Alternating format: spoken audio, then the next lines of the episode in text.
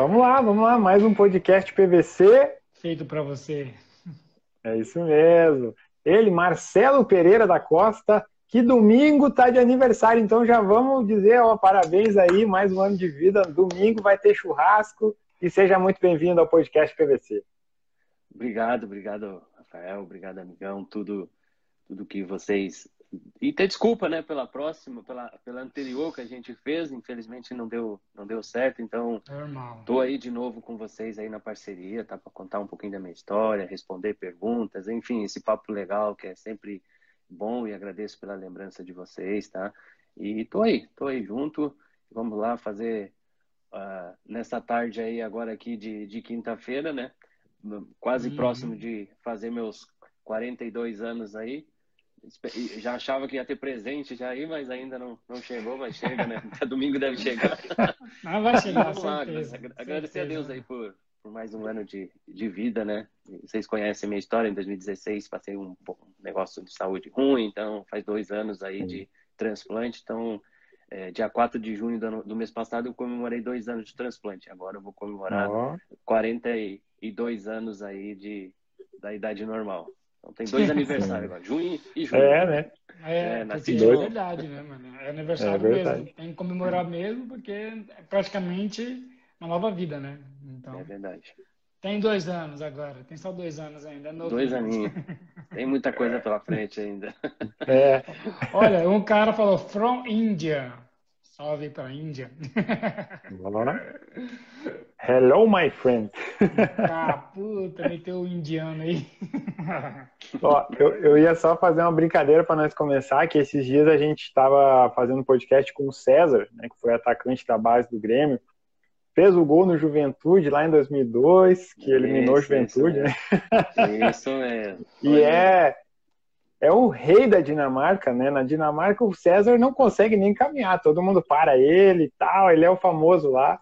Também tá, tá passando aí por uma dificuldade de saúde, a gente até mandou, desejou forças aí para ele nesse momento, né? A gente está na torcida aqui por ti, César. E a curiosidade do César é que ele nasceu em Jacutinga, que fica do lado de Campinas do Sul. Isso Exatamente mesmo. isso, Marcelo. Isso é da onde que tu veio, né? É, Campinas do Sul, acho que fica 10, nem 10, 5, 6 quilômetros, assim, acho, de distância ali, né? 30 de Erechim, as duas, fica muito próximo e, e, tu vê como é que é, né? Uh, ele é um pouco, um pouco, não, não sei a idade exata dele, mas uh, quando eu fui... É, ele é de fevereiro de 81. Olha aí, um ano de diferença, então tava próximo lá, parece uhum. que a conversa ali, que morou um tempo em Sarandi, depois com, na infância e tal, mas quando eu fui depois da Batalha dos Aflitos para minha cidade natal, lá que o pessoal me convidou, eles comentaram sobre isso. Eu tinha falado com o César e tal, coisa assim, né? Naquela época de 2002. Aí que venha, venha, venha, vinha conhecer e saber que tinha mais um que saiu da nossa região lá para atuar como profissional no futebol. Fiquei muito feliz, sabe? Isso é muito bom. Da nossa região, é? lá do mais, mais, retirada, né? Isso é bom. Isso me Porque... feliz também. Porque imagina, né, para quem é de lá, né, cresce lá, sabe que é difícil. E aí ver dois caras que conseguiram jogar no alto nível do futebol e os dois passaram pela Europa, né? Lá do ladinho do Rio Passo Fundo. Imagina, a galera olha toda aí. deve pensar, olha ali, ó, esses aí são os nossos famosos, as nossas referências. E é, e é isso mesmo, porque lá é assim, né? O pessoal ou é Inter ou é Grêmio. Entendi. Então, eu cresci numa casa onde a mãe era do Grêmio e o pai do Inter. Então, ficava aquela rincha. Então, eu nunca decidi, vou pro Inter ou vou pro Grêmio. Minha vontade como jogador era querer jogar num dos dois, das duas equipes. E Deus me uhum. abençoou e eu fui jogar no, no Grêmio, um clube que passei a, a, a, gostar muito e respeitar muito tudo que eu passei lá. Não, não tenho o que, o que dizer de ruim.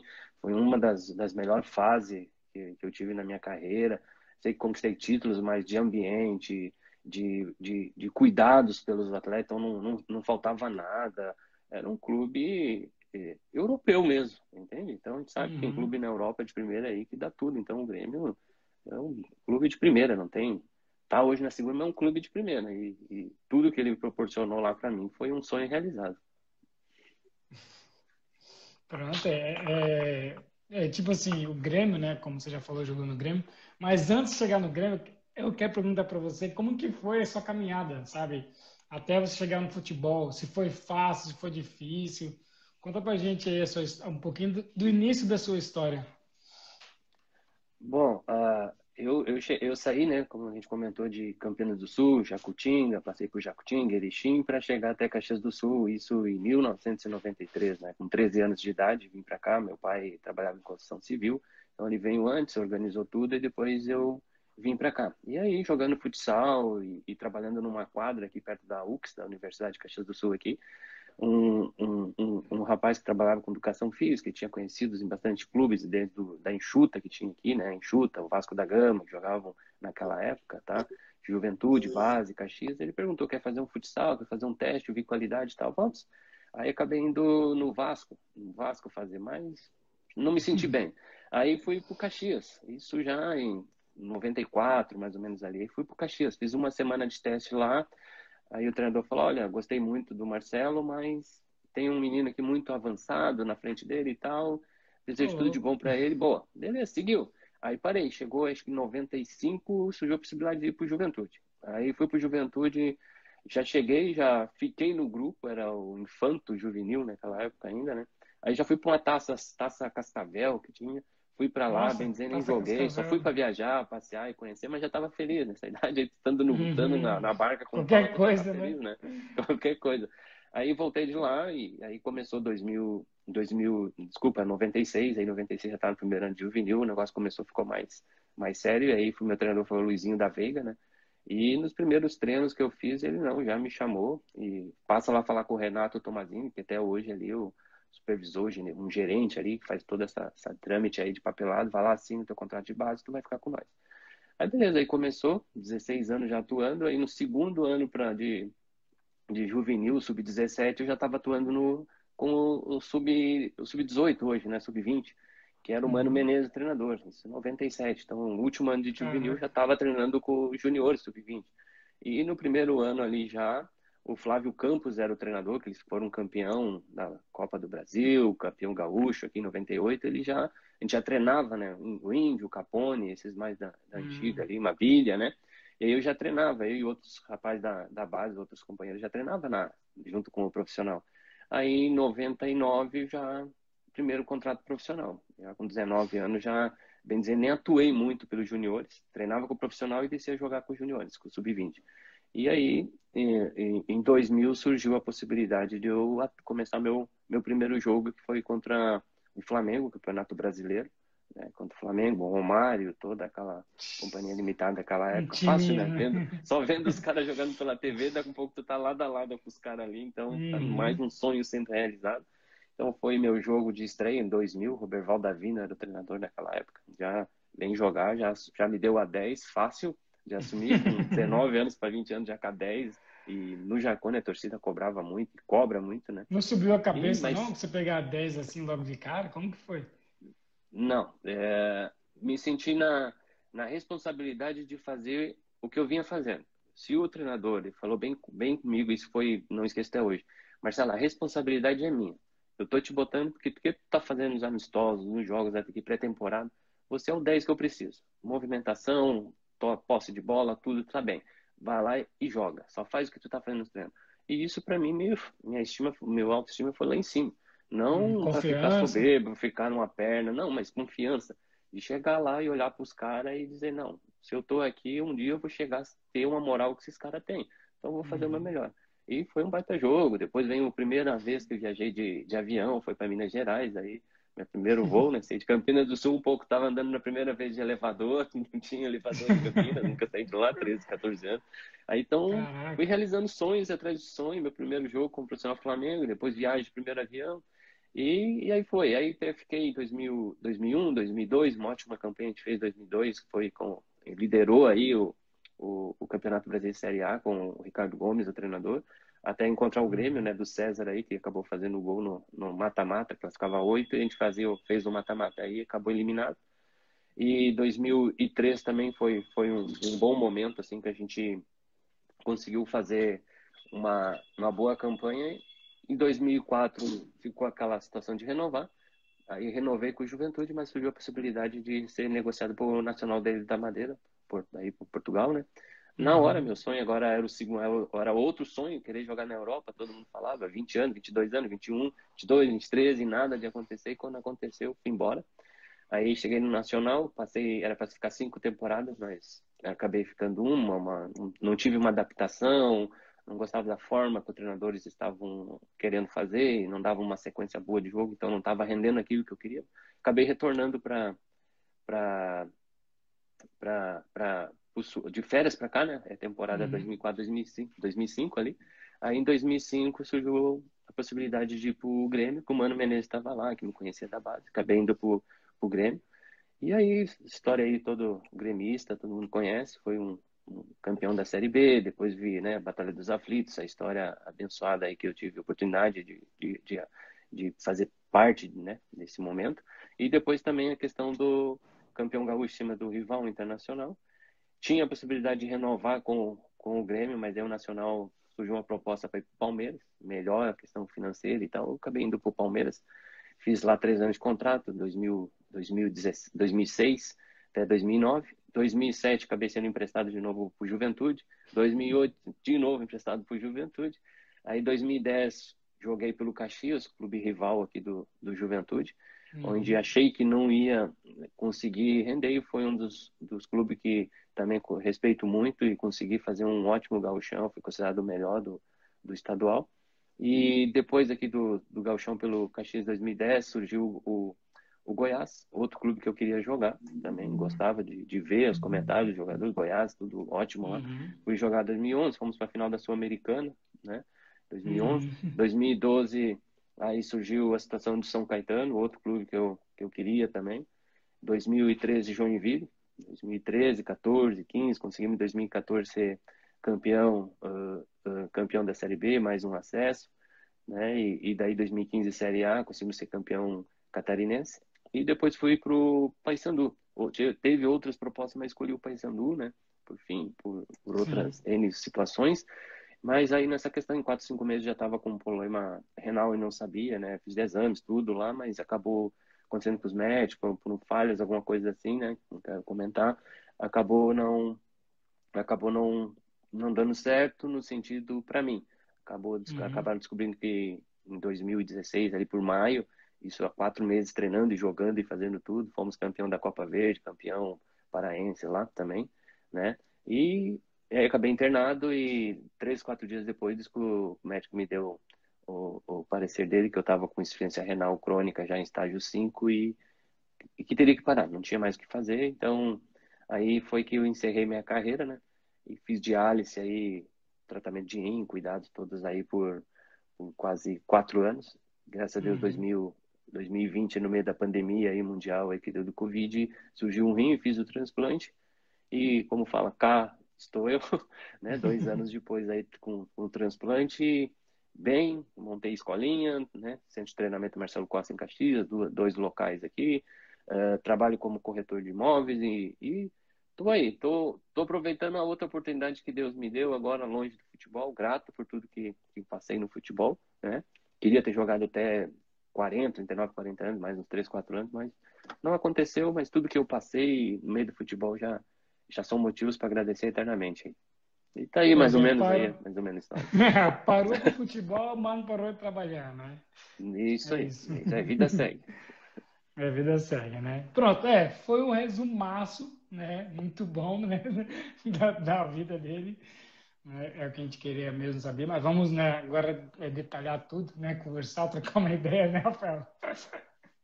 Sim, é, naquela época ali do, do início, né, do Juventude, a gente já fez podcast com o Diego, né, o goleiro, e com o Adriano Chuva, né? Que é uma Olha, resenha que tá louco, Pô, né? O Adriano Chuva é. Vocês não conseguem nem falar, né? Vocês não conseguem nem falar, é só hum, tá. falando e vai resenha, coisa. Não, gente boa demais. Sim, joguei com ele na, na base do, do, do Juventude, fomos pra Copa Santiago, pra Taça São Paulo, onde ele arrebentou e foi daí comprado do Juventude pro Atlético Mineiro. Tava com tudo.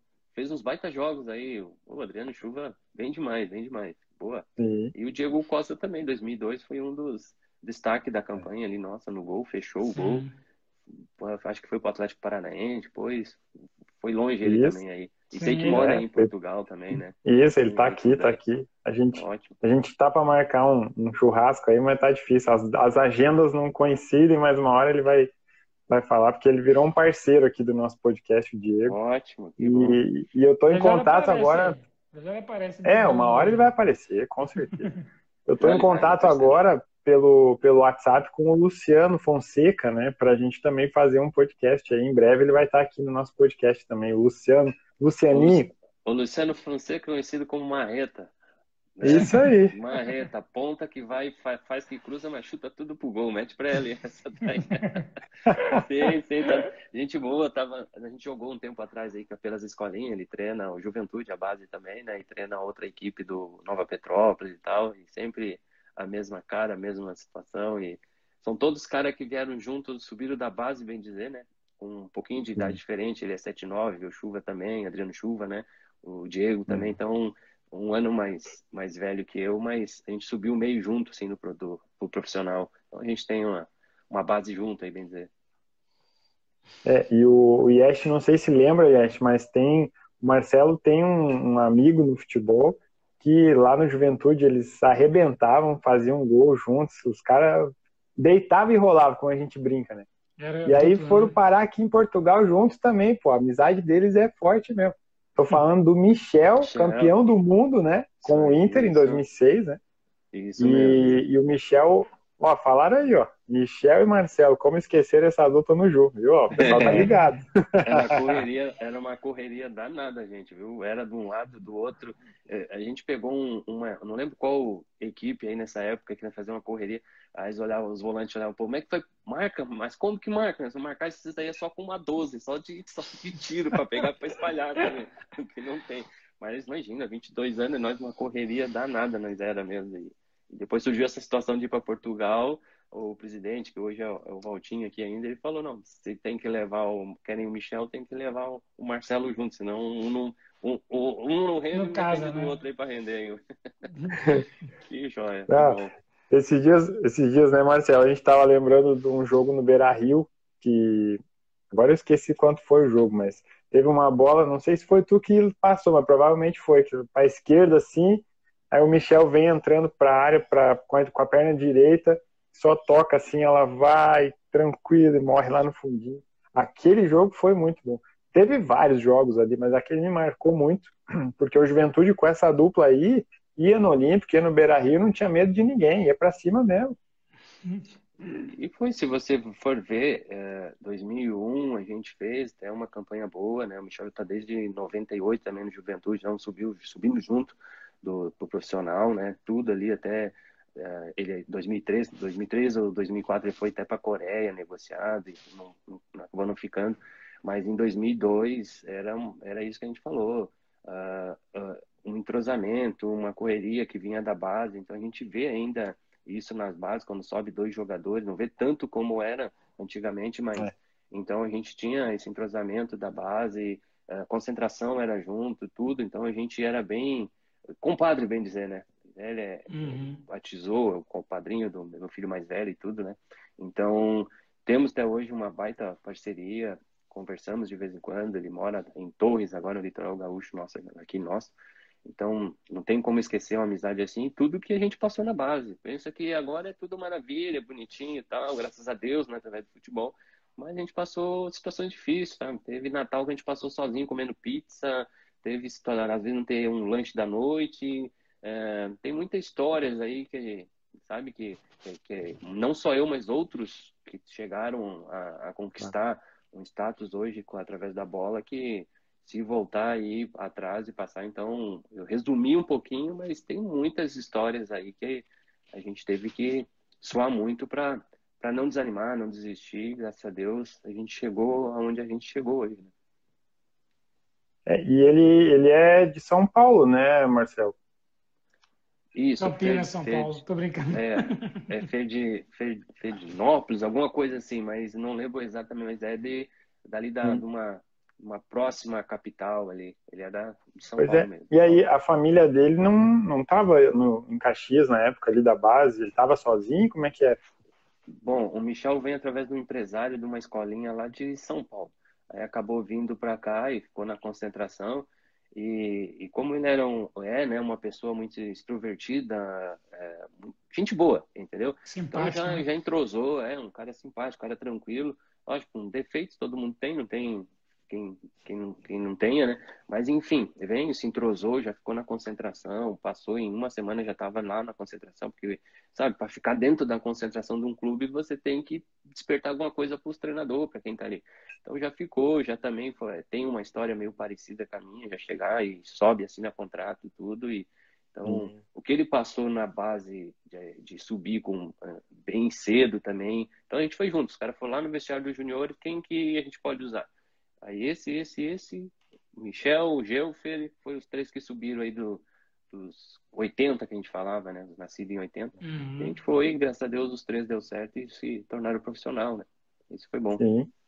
É, e no, o fato de ele não ter a família por perto acaba que vocês dois aí se tornaram família por isso também, né? A tua amizade para ele era como se fosse a família ali, né? Isso, é, em 98, vou contar uma história rapidinho era Natal, como eu comentei aí.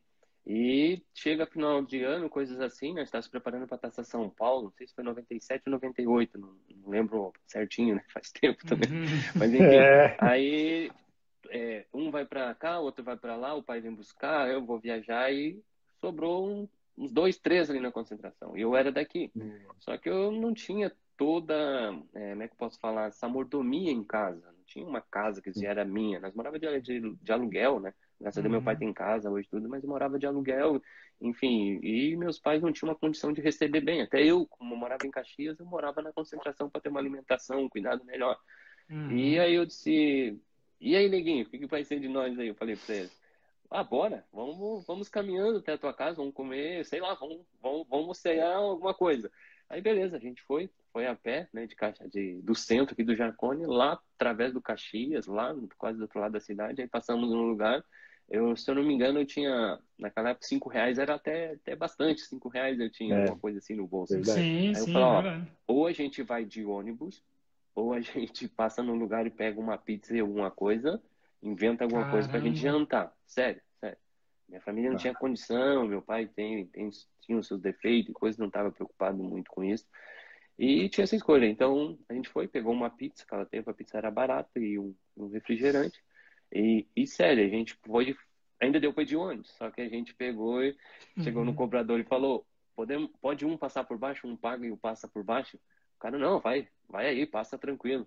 Ou seja, um passou por baixo e eu passei na. Eu, ele, não lembro, passamos e fomos lá. Então, e se tu conversar com ele, como é que foi a ceia de, dele do Marcelo Costa em, dois, em 98, ele vai falar uma pizza e um refrigerante. Mas foi para a gente dar valor aqui. Virou senha. Encontrar, né? Ia encontrar. Então, a gente tem outras histórias, enfim, que a gente teve que passar ali, mas graças a Deus todas, todas foram superadas, né? Uhum. Eu tava ah, legal isso aí. Sim, é, é engraçado é, essas duplas que dão certo, né, cara? A gente fica pensando, né? Não é sempre que a gente vê uma dupla né, que se entrosa uhum. perfeitamente, faz história no clube né? Precisou de tudo isso, né? Uma história igual, viver muito tempo junto, sem família, uns, é, passando Natal junto. Isso fortalece tanto fora quanto dentro do campo, né? Então, parece que falta muito disso hoje em dia, tá ligado? Muita concentração junta para os caras se entrosar, né? Como tinha antigamente. É, mas antigamente, desculpa, antigamente a gente não tinha acesso ao que a gente está tendo agora internet. Sim. Hoje, uhum. eu tive a experiência de pegar um pouquinho ainda, em 2016. Então, 16. chegava no quarto, cada um com o seu uh, note, cada um com o seu celular ali, entendeu? Tantas outras coisas vendo ali, né? Uhum. E acabou que agora tá nisso. Aquela época atrás a gente tinha, né? Essa chance, essa conversar mais, ver um filme, ver, uhum. tá mais uhum. junto, tá conversando, o treinador falou isso, o que, que tu acha, tal, tal, tal. Então isso foi foi muito determinante para a gente ter essa amizade até o fim, né? Quando eu não tinha, gastava demais salário de 150, 200 reais, que era aquela época, ajuda de custo. O outro, oh, sobrou uma merrequinha aqui, dá para a gente juntar, vamos ali, vamos comprar um X, vamos botar um negócio aqui.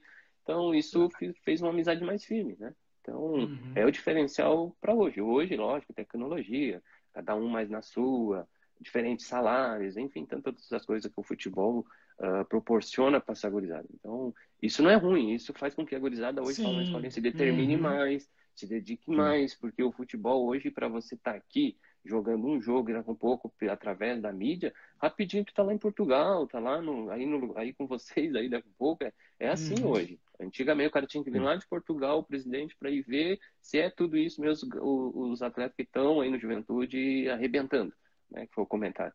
E veio e viu realmente que era, né? Não quer dizer é porque... que não tenha que vir, né? Uhum. É porque também naquela época lá, o jogador era só jogador, né? Só fazer isso. Hoje em dia não, o jogador é tem que fazer comercial daquilo, não sei o que, é, é, tem, tem outras coisas para cuidar, ou seja, fica muito tempo, né, tentando resolver outras coisas. Não é só jogador, tá ligado? Antigamente não, antigamente era só jogador, né? Vocês respiravam, vivia só futebol 24 horas por dia. Né? Vocês não iam fazer propaganda, é, não sei do que, Guaraná, ia dar entrevista, ia não sei o que, né? Hoje em dia não, hoje em dia eles têm milhares de coisas a mais para fazer, né? Então fica mais. Né, não tem como você ficar 100% focado no futebol com o seu colega do lado, né? Seria bom, né? Para ter mais amizade, mais entrosamento e mais futebol, tá ligado? Que é o que falta hoje em dia também, né? Do que antigamente. Antigamente, tipo assim, vocês pegaram, acho que as últimas, sabe? A última geração do futebol mesmo. Hoje também é futebol, né? Para muitos. Mas é. é diferente você sabe como é, porque Sim. você pegou os dois lados. É isso mesmo.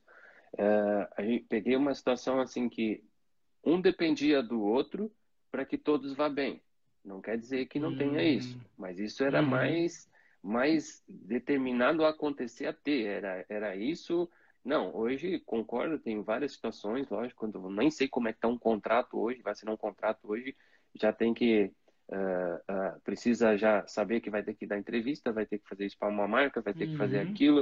Uh, tem um, um pouco tá ganhando dois, três mil reais, daqui um pouco dá um chute certo, a gente fala, né? Um, faz um gol, coisa já vai lá para 200 mil reais. Pouco já está na Europa uhum. ganhando em euros, já está ganhando sei no quê. E pouco não sabe onde botar tudo isso daí, não tem uma preparação, sabe? Então, uhum. graças a Deus, hoje eu tenho coisas guardadas do tempo do futebol, porque eu comecei a ter uma cabeça e uma esposa e uma família que calma, me levou para o lugarzinho certo. Então a gente sabe que hoje tem alguns atletas aí que subiram, ganharam muita grana, mas não sabe uhum. o que uhum. fazer porque não estão preparados. Está vindo muito rápido as coisas. Naquela época uhum. demorava, sofria um pouquinho quando chegava, opa, valorizar, porque eu sofri um pouco para chegar aqui. Não é que esteja so, não esteja sofrendo esses garotos de base, sim, sim, mas sim, estão encontrando sucesso muito rápido. Sim. Muito rápido. Meteórico, era, então, né? É, chega já, opa, o que aconteceu? Né? Uhum. Não, mas também é bizarro que uma vez o Cristiano Ronaldo falou, o Cristiano Ronaldo, olha só. Ele falou que no Real Madrid ele não conversava com ninguém, tá ligado? Não ia na casa de ninguém, porque não tinha tempo. Ele lá, eles treinava, jogava, dava certo, o time dele deu muito certo, mas ele mesmo não ia na casa de ninguém. Não tinha aquele entrosamento fora de campo, tá ligado? Era dentro, pronto e acabou. Aí tem um outro exemplo que é o Messi, Neymar e Soares, que viviam um junto com o outro o dia inteiro e deu no que deu também, né? Ou seja, são duas situações diferentes, mas que deu certo, tá ligado? É muito estranho esse negócio, mano. É, é, é, é assim, uh, não é que se compara casamento, mas quando tu tá dando uma concentração, uh, tu, ou vamos, tá na hora do lanche, tá na hora disso, tu se preocupa com o colega. E tu sabe que o colega não está bem, tu vai lá, conversa, o que aconteceu? Aconteceu isso, aconteceu aquilo. Cara, tá vindo os caras atrás de nós aí, o que, que a gente vai vamos para Portugal e tal, o que, que a gente vai fazer? Não, calma, vamos lá, vamos fazer o que a gente vem fazendo. Então, não é sozinho que vem acontecendo. Lógico que a gente tinha empresário, tinha outros, mas uhum. tem empresário que nem jogou, vamos entrar em outra situação, mas nem jogou, mas ali a gente começava a ter uma situação uh, de sentimento de que está sentindo, né? É, é, ser humano, está sentindo, o que, que tu está sentindo aí nessa proposta que está vindo, o que, que tu acha, o que, que nós devemos fazer para o jogo e tal. Entende? Então tu tinha mais esse diálogo assim, né? E isso nos fortalecia mais.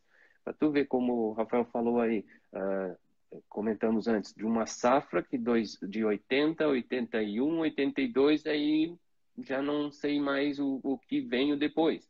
Então, se tu uhum. pegar para trás, acabamos de comentar no começo, Adriano Chuva, né, conquistou bastante coisas, tem um baita histórico, né, o Michel, o Diego Costa, que é 7'8", 7'9", que está aí em Portugal, cara conhecido, baita goleiro, baita caráter profissional também passou pelo Juventude pela base, então tu pegar a ficha de todos esses que a gente comentou até agora e que saíram juntos, os caras não tem uh, malandragem, sacanagem, fizeram alguma coisa de ruim, tal, tal, tal, né? Então, foram bem preparados pela base do Juventude do clube, né, cara? Porque se abraçaram e pegaram, né? Então, uhum. isso que é, o, que é o diferencial. Eu creio que também é por isso que a gente pode estar aqui conversando, né? Eu sempre procurei deixar um legado bom em todos os clubes que eu passei. Né? Fazer o máximo de profissional, ser um máximo profissional. E graças a Deus, sou querido em todo lugar, porque não porque minha, era um cara exibido, que se aparecia, não. Humildade sempre. E isso eu falo para os meus filhos, independente que tu tenha, tenha sucesso ou não tenha, esteja lá embaixo, respeito é tudo. Respeito e educação é tudo. Mas sabe o que a gente pensa, falando é, é no estudo que você disse agora, que mesmo jogadores que não tiveram tanto holofotes, né, é, não ficaram milionários com futebol, dinheiro exorbitantes, mas a gente vê que as pessoas, que os jogadores bons estão até hoje, tá ligado? Eles têm a vida deles normal, trabalham certinho. Se você for conversar com eles, eles sempre limpos, né? É, com a vida limpa, é com a ficha limpa. A gente conversa com muitos jogadores aqui no podcast. A gente fala, caramba, esse cara tá, tá, tá tranquilo. A empresa alguma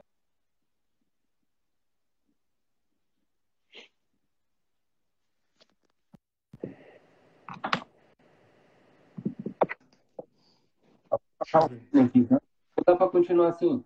Tá, pronto. Tinha alguém ligando para mim trocar. também aqui, atrapalhando aqui. Aí, pronto. Aí, enfim, né, tem muitos jogadores também famosos que fizeram muita coisa errada e estão pagando o preço hoje, né? Isso que é bizarro. Então é bom ter tudo limpo, tudo certinho, mesmo se for famoso ou não. É isso aí. E tu vê que nem sempre dá para contar com as tecnologias, né? Era para ser melhor, mas a bateria acabou. é verdade. Você com a bateria acabando, alguém ligando para mim, uma loucura total. É, o áudio que, que não saiu ali era por causa da ligação, Marcelo. Não sei se foi o teu, teu, teu fone ali. Que o é, Yesh agora... recebeu uma ligação. Por isso que o áudio não chegou para nós quando ele estava falando. Ah, não chegou para você. De repente, algum empresário que está vendo, algum empresário que está vendo essa resenha aí está querendo me pegar, contratar de novo aí, hein? quem sabe? Vamos embora. Tem queimar no né? futebol ainda? Tem lenha para queimar no futebol? Tem é... para queimar ainda no futebol?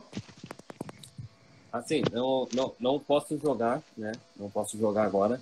É até cuido lá com as crianças, até peço desculpa esse barulho, mas é no andar de baixo aí que estão fazendo um, alguma coisa aí. Não, não posso ir lá fazer nada, tá? Então, coisinha a gente repete aí é o que tá falando. E é, não posso jogar, até conversei com o médico agora, porque o rim é, transplantado ele fica é, na parte da frente na barriga, então é, é, não que apareça, mas se eu tomar uma bolada, uma batida, então pode acontecer alguma coisa. Então, é, então, mas estou me preparando, estou tentando ver, fazer uma prótese, uma caneleira de rim para proteger ali o, a é, região. E é, eu conversei com o médico agora, disse que existe a possibilidade, eu posso fazer, né? Todos os cuidados continua. Esforço físico pode fazer, tudo normal, só se tomar uma batida tem que cuidar. É isso. É, é, é, é legal que você já tem força de vontade, tá ligado? Isso que é legal. Mesmo apesar de tudo, né? Apesar de ter passado por tudo isso, mas você ainda, né, ainda pensa, tá ligado? Em, em, querer mais futebol, tá ligado? Isso é muito importante, tanto para os seus moleques, né? E para quem você está ensinando futebol. Não, é isso. Eu falo para eles, determinação é tudo. Uh, sonho, eu ainda tenho. Eu tenho, você tem, todos nós temos Sim, Mas é o que determina que vai chegar lá é você quando não tem a ceia de Natal é ter uma pizza, você continua, que ele não pode fazer tu parar. Entende? É você determinar o que você quer e vai até o fim. Ah, não deu certo, não tem como dar certo, vamos para o segundo sonho. Né? Tem o terceiro, tem o uhum. quarto, como eu estou vivendo agora o meu segundo e terceiro sonho. Eu falei, quero ser um treinador de categoria de base de altos meninos, né? Tô tendo a minha própria escolinha. Queria ser corretor de imóveis, estou sendo corretor de imóveis nos meus horários vagos, atendendo ajudando muitas pessoas aí, porque eu, eu tive esse sentimento de comprar minha primeira casa e sei como é a alegria de fazer isso, sei como é também uh, pisar num gramado, realizar um sonho de jogar num clube que eu via os caras só pela TV. Então, uh, tô com bastante garotos querendo ensinar isso, meninos de 7 a 16 anos, tentando ajudar para que eles um dia cheguem lá e digo, tudo que eu passei, tudo que eu treinei, tudo que eu fiz valeu a pena e como valeu para mim, né? É isso que tem que eu procuro passar e continuo fazendo de tudo que for possível aí para não parar. Não tem que parar, né? Verdade, cara. Palavra perfeita. Não tem o que parar. Tá é isso aí. É sempre continuar. Seguimos. Sempre, se você parar, acabou tudo. Você não tem mais sentido para nada. Né? Então nunca pode parar, mano. Perfeito. É isso aí. É, Por eu... quatro. Vai, Rafael. Você nem falou nada, você não, só tá cuidando. Não, não, vai lá, vai lá. Vai lá, não, eu, do... eu, falo assim, para quem tá nos vendo, né? É, é, eu passei quatro dias, quatro anos muito mal da minha vida, sabe? Então, atleta profissional, sempre em alto nível, correndo, sempre sentindo bem. Em 2016 chegou a notícia que tinha tudo para se desesperar, sabe? Largar uhum. tudo, não pensar, não. Eu disse, calma, é, eu tenho que pegar as coisas boas e trazer para cá, para esse momento, e pensar que aconteceu algo que eu não vou mais jogar, mas eu tenho uma vida pela frente e é isso que eu quero. E esses quatro anos, só minha esposa, meus filhos sabem o que a gente passou. Mas isso foi superado. E agora estou vivendo dois anos de novo, dois anos maravilhosos de novo, com saúde, estou me sentindo melhor ainda, sabe? É, posso fazer, posso andar de bicicleta, posso treinar os meninos, posso uh, viajar de ônibus, posso fazer muitas coisas que se eu tivesse escolhido ficar naquela murmuração, reclamação, ah, perdi meu rim, não sei o que, agora já é, não vou jogar, não vou fazer mais, uhum. já tinha ficado lá. Então, eu estou aqui dando entrevista, tendo uma nova vida, uma nova oportunidade, porque o futebol passa, tem certas coisas que passam, e a vida continua. Né? E, eu, e eu determinei isso para minha vida. Vamos viver, vamos curtir enquanto se pode. Tudo dentro do que é certo e reto, né? Não viver na, de, de fazendo coisas ruins, né? Aproveitar a vida para fazer coisas ruins, não. Nunca passou isso. Nem vai passar na minha cabeça. Caramba, que é lição, cara. Show. É Show. isso aí, é isso aí. Momentos, momentos marcantes aqui no podcast, hein? Verdade. Ó, eu, eu tava lembrando aqui, a gente falou da gurizada, né, do, do atual momento do futebol, a tecnologia e tal. Quando a gente vê uns meninos aí chegando para jogar no, Maracanã da vida, dá a impressão, né, eu, eu não tô lá para sentir, mas dá a impressão de longe, assim, que eles não sentem uh, o nervosismo. Parece que tu, eles entram em campo, já sai tocando a bola e tal. Cara, tipo, Maracanã treme a perna. Eu queria ver contigo lá em 2000, né, na Copa João Avelange, quando depois de estrear com o Flamengo, foi pro Maracanã jogar com o Fluminense, Magno Alves, o Marcão, volante que, né, pegava sempre pesado sim, ali, sim, mas sim. na lealdade, né? O Paulo César, que esses dias, yes, o Paulo César estava na nossa live aqui, eu falei para ele bonjour, é esse Paulo César, tá lá no Paris Saint-Germain, trabalhando, jogou com o Ronaldinho, né, no Paris Saint-Germain. Jogou na seleção é. também. Paulo César estava naquele naquele Fluminense, o Regis, que a gente já bateu um papo uhum. com ele aqui no podcast, o zagueirão Sim. que era do Inter. Isso, isso. Olha esse time, e aí vai o Marcelo, claro, junto com o Michel e o Luciano Marreto, jogar com 20 anos no Maracanã. Tenta lembrar, já faz 22 anos, mas tenta lembrar como é que estava o teu, teu nervosismo, ou a tua, teu, teu sentimento, né? De, de jogar no Maracanã, porque ainda era o Maracanã histórico da, daquela Copa de 50, Sim. Maracanãs que a gente perdeu para o Uruguai. Não é esse Maracanã de hoje, todo reformado, remodelado, era o Maracanã raiz. É, olha só, é como eu falei, a gente foi preparado para estar não só no, no Maracanã, mas em todos os outros estádios que a gente só estava vendo pela TV. Né? Então hoje, se tu pegar uma Inter, Grêmio, categoria de base, os caras tá jogando sub campeonato brasileiro de sub-20, de sub-17. Então a gente sabe que tá, tá, tá tendo mais condição porque estão olhando para a base muito mais do que na nossa época. Nossa época nós é, tínhamos que passar até transmissão, por... né? Isso, nós tínhamos que passar por todos os setores, tinha que pisar no, no sub-15, sub-16, agora sub-17, sub-20, juvenil, infanto, tudo, para chegar. Eu tive que pisar, não fiquei muito no sub-17, não fiquei nem muito no sub-20, mas tive que passar por tudo isso daí. Hoje, os meninos já com 17, 18 anos já pode estar lá no profissional, como pode estar já disputando uma competição importante pelo clube e já está jogando no Maracanã, né? Então, isso tem bastante diferença, ajuda, tudo, né? Mas, enfim, o que eu falo de mim naquela época, os treinadores já tinham pisado lá. Se eu pegar os treinadores, já tinham pisado lá. Então, o treinador uhum. falou, ó, oh, você vai sentir isso no primeiro voo, a mão vai suar, você vai sentir isso, na concentração calma, não precisa pagar o lanche do avião, essas coisas todas, vão dando essa dica, né? Você não tem experiência. E aí, quando você chega, o que, que, você, que a gente fazia? Uh, se apega nos caras mais experientes. Entendeu? Ó a dica, passe curto Vai dar um friozinho na barriga? Dá. Não tem, não tem jogador. Vai fazer tudo certinho, mas vai dar. aquele friozinho na barriga, vai dar aquela, aquele sentimento de responsabilidade, vai dar, entende? Então, eu falo assim para vocês, sentir, mas a hora que a, que a bola rola, a hora que começa o jogo, vai embora. Você esquece de tudo. Esquece a torcida, esquece tudo e tu quer vencer, tu quer jogar, tu quer fazer a melhor partida da sua vida e, e foi assim comigo. Dá frio sim, não, não vai nessa que os guri hoje que vão lá jogar não sente, sente sim, sente uma responsa. Né? Quando chega lá dá aquele frio na barriga e vai dar a carreira deles todas vão ter aquele friozinho, mas a hora que a bola rola e começa o primeiro passo, tu, tu vai se soltando e vai embora. E foi assim, é assim, não tem jogador que vai dizer, não, não, não sinto nada, não. Não sentir nada é porque não tem responsabilidade nenhuma. Tá ali, isso Bem, eu falo amor. porque Tite falou isso para mim, Tite falou isso para mim, Mano Menezes falou isso para mim, fora outros treinadores que me falaram, se tu não tem frio na barriga, tu não sente onde tu vai entrar no Maracanã, tu não quer mais nada da... É, então não, tu não tá no lugar errado, tu, tu tá aqui porque tu tá aqui, entendeu? Isso é diferente. É. É eu, eu, assim, eu lembro... Fala, pode falar. Pode, pode, falar, pode falar, pode falar. Não, eu, eu, eu vou lembrar aqui, vou lembrar. Tá, é que eu penso assim, eu acho essa questão muito difícil de debater, tá ligado? Porque ou às vezes, às, às, vezes a gente pensa que o jogador ou tá muito focado muito, né, para estar tá nossa, esse cara é muito bom, mano, esse cara não sente pressão. Ou eles é. perderam mesmo o amor, tá ligado? De antes que tinha antes que o povo entrava, se matava em campo. Nossa, esse aqui é o Maracanã, cara, aqui eu tenho que me matar para jogar. Hoje em dia eles, ah, não, Maracanã, pá, mas ó, tô de boa. Agora eu não sei explicar, tá ligado? Se é nervoso, se não tem mais nervosismo, ou se não tem mais o amor aquele que tinha antigamente, ou os caras estão muito mais preparados hoje para aceitar isso, tá ligado? É Maracanã, pronto, é Maracanã, tá, tem história, mas vamos lá. Eu não sei dizer, para ser sincero. Então, para mim, é... isso é um negócio muito complicado de falar. É, é, é sim, concordo contigo, mas a gente tem que voltar um pouquinho no que a gente comentou. Hoje não tem mais menino é só, assim, menino que nunca pisou no Maracanã. Hoje, como a gente comentou, ele já, anos atrás, já vem tendo competições uh, nacional de base, onde eles pisam todo, vão para o hotel, vão pra, pegam um avião, pegam um, um, ônibus, tudo igual o profissional. Então, isso uhum, dá para se ver é. que eles estão mais preparados.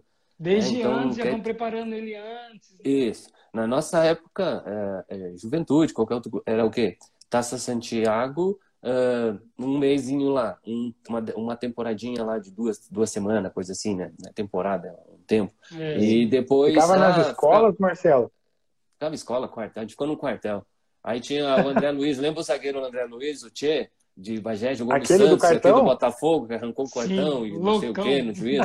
aí, ele, aí ele foi para nós, com, apareceu como reforço, ele e o lateral direito Marionei, o, o Tchê, também outro Tchê, veio dois. Aí nós treinamos uma pré-temporada. É, é isso aí. Rapidinho, só para te dar uma risada aqui. Aí nós, no Juventude, preparando para a Taça Santiago, todos 17 anos ali, essa taça que ainda tem, né? Aí no comentário dentro do ônibus, voltando do CT do Juventude, ó, oh, tá chegando dois reforços aí, os caras e tal, vem de Bagé, os que são uns baita fortes, um zagueiro, um lateral, pra fechar o grupo. Aí beleza, aí a gente chega no estádio, tá lá. Aí olha o tamanho, André Luiz, daquele tamanho lá, alto pra caramba. Aí o nosso lateral, que era pra ter 16, 17 anos, de cavanha, já prontinho, todo arrumadinho, eu disse, gato, os dois recados, não tem como falar. Mas ainda bem que estão do nosso lado. Eu falei, eu comentando com os caras, ainda bem que está do nosso lado. Então, segue. Aí o André Luiz em, em Santiago andando lá, já era grande pra caramba, os caras davam um shortzinho, todo, os uniformes tudo apertadinho. O cara estourando andando com nós. Esse cara é segurança ou é jogador? Ah. André Luiz, mal barato, cara.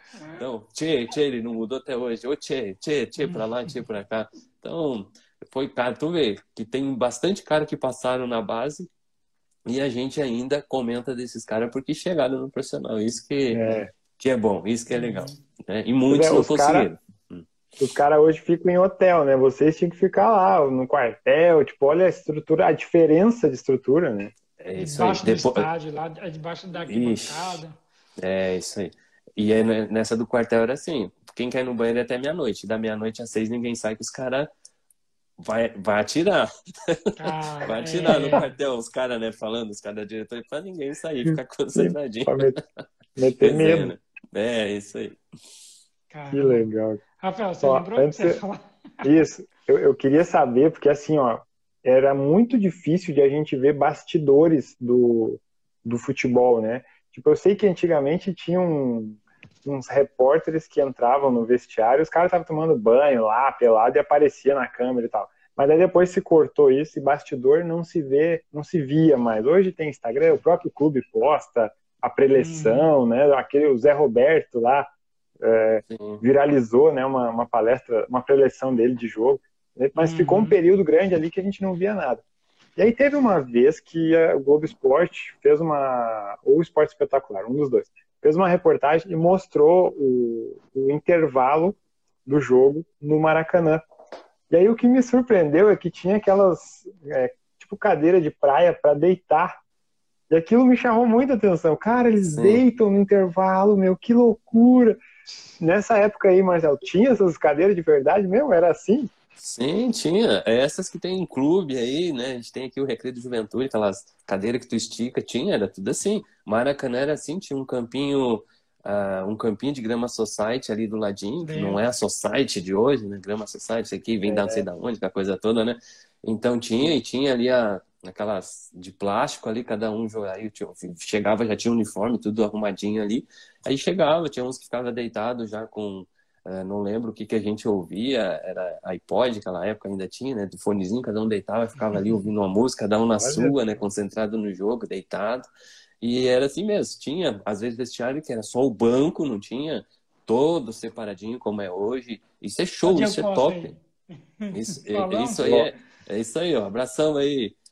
Ô, ô Diegão. Fã, abraço, abraço. Um abraço, queridão. A gente falou esses dias aí, cara show, pai de família, é. exemplo aí também para para mim e para muitos aí. E, e aí era assim, era, era, era o melhor que eles podiam nos dar naquela época, né? Diferente Sim. de hoje. Hoje tu entra nos estádios aí, peguei esses estádios novos aí em 2015 pelo Joinville, né? Peguei, joguei na Arena, no estádio lá do, do Corinthians, uh, no Maracanã também, fui duas, três vezes lá. Uh, Mineirão, peguei todos esses estádios aí, só não consegui no, no, no do Beira Rio, no vestiário, enfim, lá. Mas peguei um pouquinho e ver a diferença. Então, passou aquele momento que era, era considerado o melhor e hoje, com a tecnologia, com tudo que se mudou aí no mundo, aí, então, os jogadores teriam e têm que render muito mais, porque está tudo mais fácil de descobrir, né? Desde uma lesão, né? Então não tem como esconder pois nada. É, cara. É isso aí. Não Verdade. dá pra esconder nada, nem do vestiário, nem é. lesão e nada. Antigamente era mais difícil, né? Se tu tava com a dorzinha, tu segurava e ia embora. Hoje tu tá com qualquer desconforto, é. já olha, já pega, vamos fazer exame, não esconde mais nada. É isso aí. Ah, bem lembrado, cara. Olha, até nisso é diferente, né, o futebol. E, e, eu ia te comentar daquele Caxias de 2010, né, que tu tinha comentado que foi uma baita de uma campanha que tu fez eleito um dos melhores, né.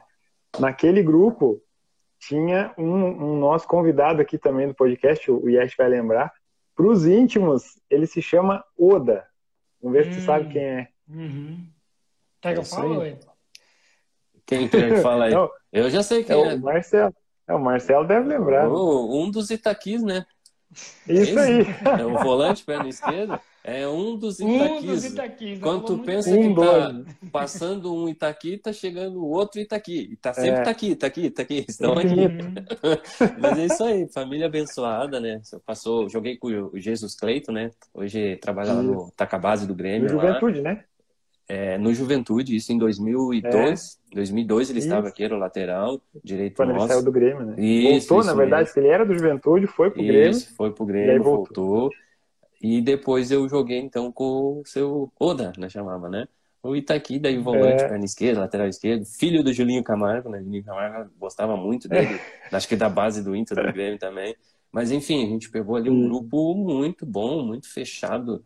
Então, fez aí uma ótima campanha, campeão do interior com o Julinho Camargo, e tinha o Edenilson que está no Inter aí, o é. Aloysio, Christian Borges, o Everton Costa, hum. que deu o problema do coração, mas graças a Deus superou também, né?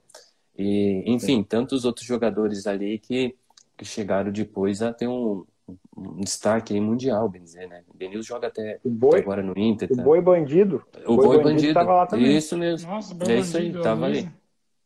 É isso aí. Tinha, tinha alguns jogadores de, de, de nome, assim, eu digo de nome, com experiência, bagagem, né? E jogadores que vieram tudo da dupla Grenal emprestado, alguns da base do Caxias subiram e olha o que deu, fez Sim. uma baita campanha em 2010. É, nessa época, é, 2010, né, já era Marcelo Costa, né, mas eu quero trazer aqui a época que não era ainda Marcelo Costa, era só Marcelo, camisa 10 do Juventude. Essa história do Costa surgiu no Grêmio, né? Foi. E foi com o nosso querido que Deus já levou, né? Tá descansando com Deus, seu, seu Verardi, né?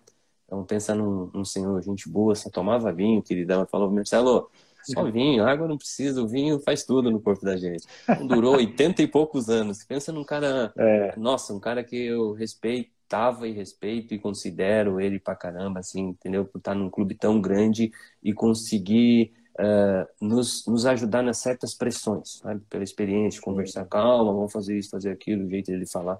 Então, ele chegou lá, pá, tchê, mas tem muito Marcelo nesse grupo. Era Marcel, Marcelo Lipatim, Marcelo, Marcelo Groy, uh, Ivo, Marcelo Costa e Marcelo Oliveira.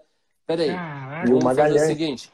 Ah, aí, ó, tem mais um aí que eu esqueci. Então era Marcelo pra é, caramba. Zagueiro aí ele falou, que veio do isso, ele, aí ele falou assim, ó, vamos fazer o seguinte, se tu aceitar, posso botar Marcelo Costa a partir de hoje? Eu falei, lógico que pode, bota aí, ficou legal, gostei. Nunca tinha pensado nisso, que na época do Juventude era assim, é, só Marcelo, né? Então, aí que Soverardi deu essa ideia e a partir daquele momento começou a se chamar Marcelo Costa, em 2005, ali com o Grêmio. E hoje, até hoje, sou conhecido só Marcelo Costa. Marcelo do Juventude, ah, você que é o Marcelo, que era o Marcelo Costa, então, no Juventude naquela época, 2001, 2002, 2003. É isso aí, o Soverardi que, que botou essa... Quando eu voltei para o Juventude em 2007, 2008, saiu uma programação onde botaram Marcelo só. Aí eu conversei daí falei, não, eu gostaria que permanecesse Marcelo Costa jogador, entendeu? Continuasse assim, graças a Deus, ficou até conhecido depois, né? Por todo lugar aí, e é conhecido como Marcelo Costa.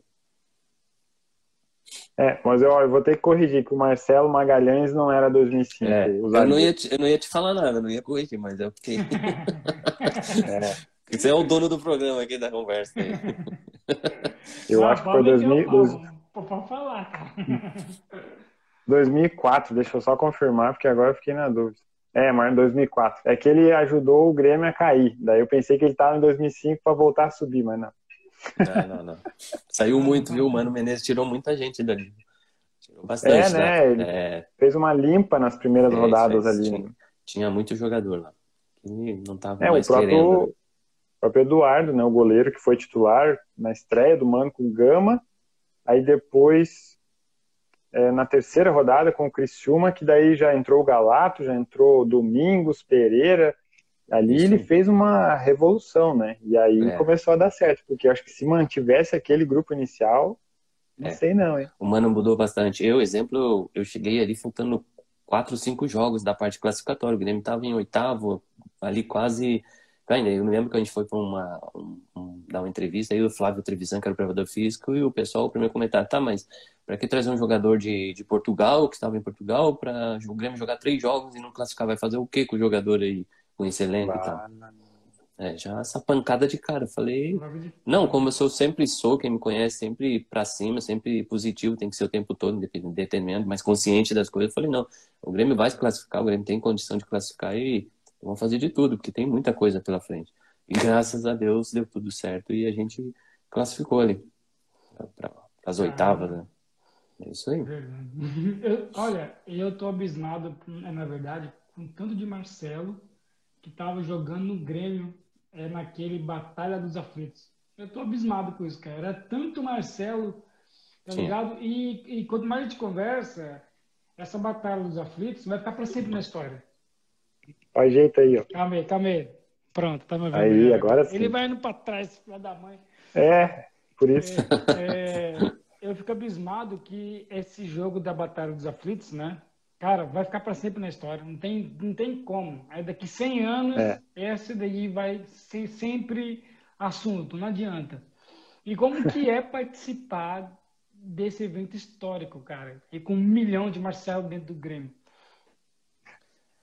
Assim, é, não, não, nunca vou esquecer. E o 10, e, né? E o 10. É, é, mais Respeito. isso. É.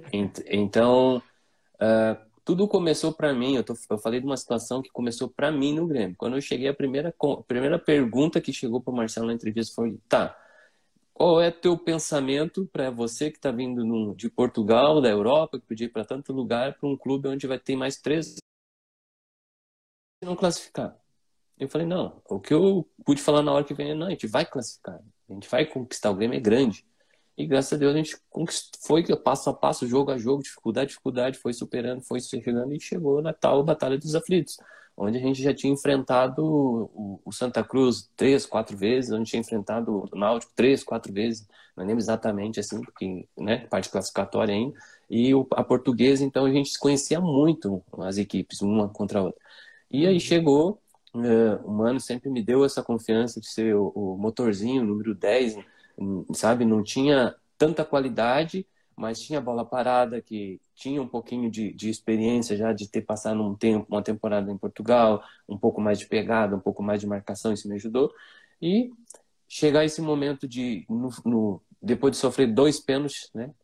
Jogadores expulsos, confusão, saímos do campo, ficamos no campo, loucura, vamos sair, vamos sair, vamos, não, volta, volta, volta, juiz aqui chamando, chamando policial, policial tentando bater na gente, enfim, aí escanteio, roubamos a bola, olha pro lado, Uh, tem quatro atrás defensores, fui de lateral, organizamos aqui rapidinho, e aí dá o, a cobrança do escanteio, Galata que joga a bola pro Anderson, o Anderson tabela comigo, faz uma tabela, vai levando e a bola para. E aí quando para, a falta naquele canto, o que, que é? Uh, sofremos uma pressão, vamos segurar. Batata sendo expulso, é. que ele fez falta. E aí é. o que vem no normal, que seria hoje, faz um dá um migué, dá uma segurada para ganhar tempo, já vai acabar o jogo, o empate já sobe. Uhum. Mas não, cara, foi assim, sem pensar, negócio de deu assim, peguei a bola, deu um passezinho rápido. Anderson deu um passe para ele, pegou a bola, entrou na área, sabia o zagueiro se afastando, e aí gol. Eu disse, não, isso é, é, é o futebol, cara, eu disse, é o futebol, porque eu falo para vocês, eu, no momento do jogo, quando deu o segundo pênalti, expulsões, eu falei, Deus, Uh, chegar até aqui, tudo que a gente passou, chuva, jogo difícil, viagens, toda a competição aí, e chegar aqui desse jeito a gente não conseguir, mas aí que eu senti algo que vem de si, tipo assim, calma que ainda não acabou, continua, continua acreditando, sabe? Então isso eu levo para minha vida toda, é, continuar acreditando, sempre, enquanto não tem o apito final, enquanto não terminou, futebol proporciona isso daí. E olha o que aconteceu, né? A gente conquistou um título com quatro jogadores a menos aí. Né? Quatro. Né? Três ou quatro jogadores. Quatro, quatro Três expulsos uma ali. vez só. É isso aí. Entende? Então, conquistar o que a gente conquistou, tudo que a gente passou, que não vai dar tempo de conversar tudo, você tem que fazer muitas outras conversas, tudo que a gente passou antes do jogo, no hotel, em viagem, enfim, tudo.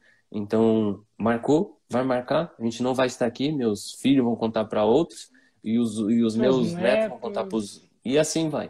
Vai estar nos então, livros de história de futebol, e, certeza. Já está, né? Pode, é, pode até acontecer, de repente, estar tá com sete jogadores em campo e puxar um contra-ataque, alguém errar e acontecer, mas do jeito que foi, dois pênaltis contra, fora de campo, numa, numa final de uma competição, equipe grande como era o Grêmio, como é o Grêmio, desculpa, entende? É, fazer a história que fez, então hum, não vai acontecer. Pode durar um bom tempo, mas do mesmo acho, jeito que foi eu, eu muito acho difícil. Que eu não estou exagerando, mas vocês falam aí por si depois. Eu não sei se eu estou exagerando, mas será que no futuro distante vai ter um filme desse jogo? Tá ligado? Quem que vai representar o Marcelo Costa nesse filme do futuro? Tá ligado? Eu fico pensando nisso. Porque esse jogo foi tão importante que, olha só, eu morava em São Paulo, não tinha nada a ver com esse time, eu sou São Paulino. Mesmo assim, cara. Nem com Série B. É, né? exato. É, Nem, tu não tem nada a ver com Série B, tu é do é, São Paulo. Não tem nada a ver, mas, cara, pra você ver como marcou, tá ligado? Pra mim, no futebol do Brasil, tá ligado? Esse, esse Batalha dos Aflitos foi um momento muito bizarro do futebol brasileiro, que vai ficar pra sempre. E nós estamos conversando com um cara que era o 10 aqui na nossa frente, tá ligado? Pronto, é isso que eu queria falar, só isso mesmo. É, eu, eu, quero saber do Marcelo, já que a gente entrou nesse assunto, agora eu vou, vou, vou perguntar. Ah, e tinha um cachorro é... do Marcel ainda, nem era Marcel, mas era quase. Isso. É, meu, pô, Marcelo Groi, Marcelo Oliveira, o zagueiro, não o lateral, né? Marcelo Costa, o Marcel, Marcel Marcelinho, Marcos... o atacante, né? é, tipo, tinha o Marco Aurélio também, o Jacozinho, né? Tipo, tudo, tudo tava ali, cara, pô assim, ó, a gente falou antes, né, da questão de ah, jogar no Maracanã, sente o nervosismo antes do jogo, a, rola, a bola rola, tá, tá de boa. Cara, ali foram no mínimo uns 25 ou até mais minutos parado. Ou seja, como é que estava a parte física? Porque vocês esfriaram, esfriaram as pernas, eu quero dizer, porque o coração esquentou, né? a mente deve ter esquentado também de uma maneira. E aí eu queria ver como é que ficou a parte física. Quando a bola rolou ali, vocês estavam é, bem, assim, fisicamente, ou a perna estava meio dura ainda, porque esfriou? Porque, cara, eu nunca tinha me ligado nessa parte, sabe? Porque começa o jogo ali, recomeça o jogo depois de tudo aquilo que aconteceu e tem que jogar bola. Como assim jogar bola depois de tudo que aconteceu? Assim, Rafael, foi uma decisão rápida que a gente teve que decidir ali, treinador, mano, lembro direito como foi, entre nós ali, a gente, o que a gente faz? Gente, goleiro, calato, uma linha de quatro, eu vou para lateral, exemplo, vamos montar aqui. E o coração, quando falou, foi a palavra certa. Coração tava mil.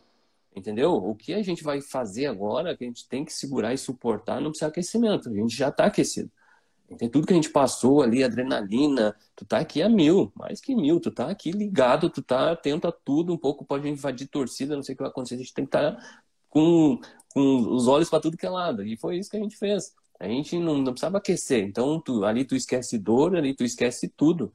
E tu nem pensa mais, tu, como o Patrício levou, falou o negócio, nem pensa, tu age, tu vai fazer o que vem, tem que fazer, é. tem que marcar, não tem, ah, será que eu vou ficar bem de lateral? Não tem como pensar.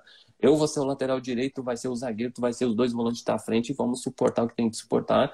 E o pênalti aí vai bater, vai errar, errou, e aconteceu tudo que aconteceu, e a gente tomou essa uma pressão um pouco o gol, aí até o gol, até o árbitro lá que pegou e acho que acabou até um pouco antes, porque ele viu que o bicho de repente podia até ficar ruim, né? Então, logo depois do jogo, não lembro é. quanto foi o tempo ali. Até a gente sabe que ele deu um, acabou até um pouquinho antes, porque não era para ganhar, não tinha como. Fazer dois pênaltis e a, e, a equipe com menos jogadores por por quatro e os caras vão fazer um gol. Então o título é deles, merecedor. E, então, dentro disso, não esfria mais. Vai ter certeza. Viu? O que estiver jogando e dar uma confusão, tem certeza que não vai esfriar, não. Vai ficar, vai ficar quente e pronto ali para continuar o jogo, a batalha nossa ali. Sim. Ó, depois do gol, foram nove minutos ainda. que Ele deixou rolar assim. Aí com, aos 69 com 47 ele apita e aí tipo até hoje fica essa coisa de tipo foi verdade mesmo porque o nome do DVD é inacreditável. É inacreditável. Ô Rafael, aí tu falou nove minutos. Eu nunca, uh, eh, para mim, olha só, dentro do campo para mim foi assim, ó. Entende? É hoje sério? lembrando para mim foi nove minutos, mas para mim é dois, três minutos assim, para tu ver como é que tava. Não tava nem preocupado com o tempo, nada, porque a gente fez o gol, teve nove minutos, então esses nove minutos de pressão, tudo, e é. para mim foi muito rápido, entende? Então, para quem tá fora, olha a diferença, quem tá no jogo, o tempo é aqui, mas quem tá fora parece que o tempo, imagina a torcida do Grêmio, e esperando Nossa. ali com gol, ah, falta, é, deu nove, falta oito, falta isso. Imagina, entende? Mas a gente é. ali no campo, a gente tá focado, a gente não tá nem, não, a gente vai fazer isso, vai fazer isso até o fim. E tá aí, ó, juntou as duas situações certinho, né? Quem tava Sim. vendo de fora e quem tava lá dentro. A gente não, nem vezes, viu o tempo, né? Às vezes você assiste algum jogo do Náutico só, pro, só pra falar, pô, nesse estádio aí eu fiz história. Ou não? ah, assim, para quem me conhece sabe que falar assim eu não eu não, não, não vou falar não é do, do, do da minha pessoa mas, mas mesmo, seu íntimo, quando assim, mas sim mas uh, eu, eu uso sabe para que isso para aquele dia que muitas vezes a gente quer uh, desacreditar de alguma coisa quer desanimar daí eu volto e quando eu tô vendo o jogo mesmo do Náutico quando estão jogando lá com outras equipes aí vem todo o filme de novo na cabeça sabe? Ah, vem é não tem como dizer que não vem quando eu vejo o Grêmio jogando eu lembro de tudo que a gente passou lá dentro do Grêmio. O presidente vindo pedir pra gente, pra gente fazer de tudo, que o Grêmio, a torcida, os torcedores, o Grêmio não, não, não, não era para ficar na Série B, que seria o pior pro Grêmio permanecer na Série B. Então a gente se fechou. Cara, tem tantas coisas que a gente passou dentro do, desse clube aí, não coisas ruins, mas uh, da torcida que merecia, a torcida merece, a torcida que abraçou, tantas, tantos jogos que a gente estava ainda, a torcida junto, até pé nós iremos, e foi mesmo, sabe? Então a gente tinha que fazer. E foi o clube certo, na hora certa, sabe? Tudo que aconteceu. E tudo que eu passei no Grêmio eu uso para minha vida, eu uso até mesmo para as pessoas aí que muitas vezes não estão nem para o futebol, para mostrar para eles que é, é possível sim, independente da situação, podíamos ter perdido, né? Mas os guerreiros estavam ali acreditando até o fim e a recompensa vem não só por sete, a gente fala só dos sete, mas tem um, uhum. tinha trinta e poucos jogadores que estavam em Porto Alegre, esposa, filhos, que estavam ali com um contrato seguinte, uh, roupeiro, pessoas do campo, pessoas que dirigiam ônibus, segurança. Então, a gente estava ali sete dentro do campo, um, um, tanto fora, um tanto lá no vestiário que não podia mais voltar, no Domingos, enfim, que estavam lá expulsos. Pessoas que estavam no apoio, pessoas que ficaram aqui, atletas, famílias, é. minha esposa, meus filhos, enfim, cara. É, é, é emocionante de lembrar, sabe?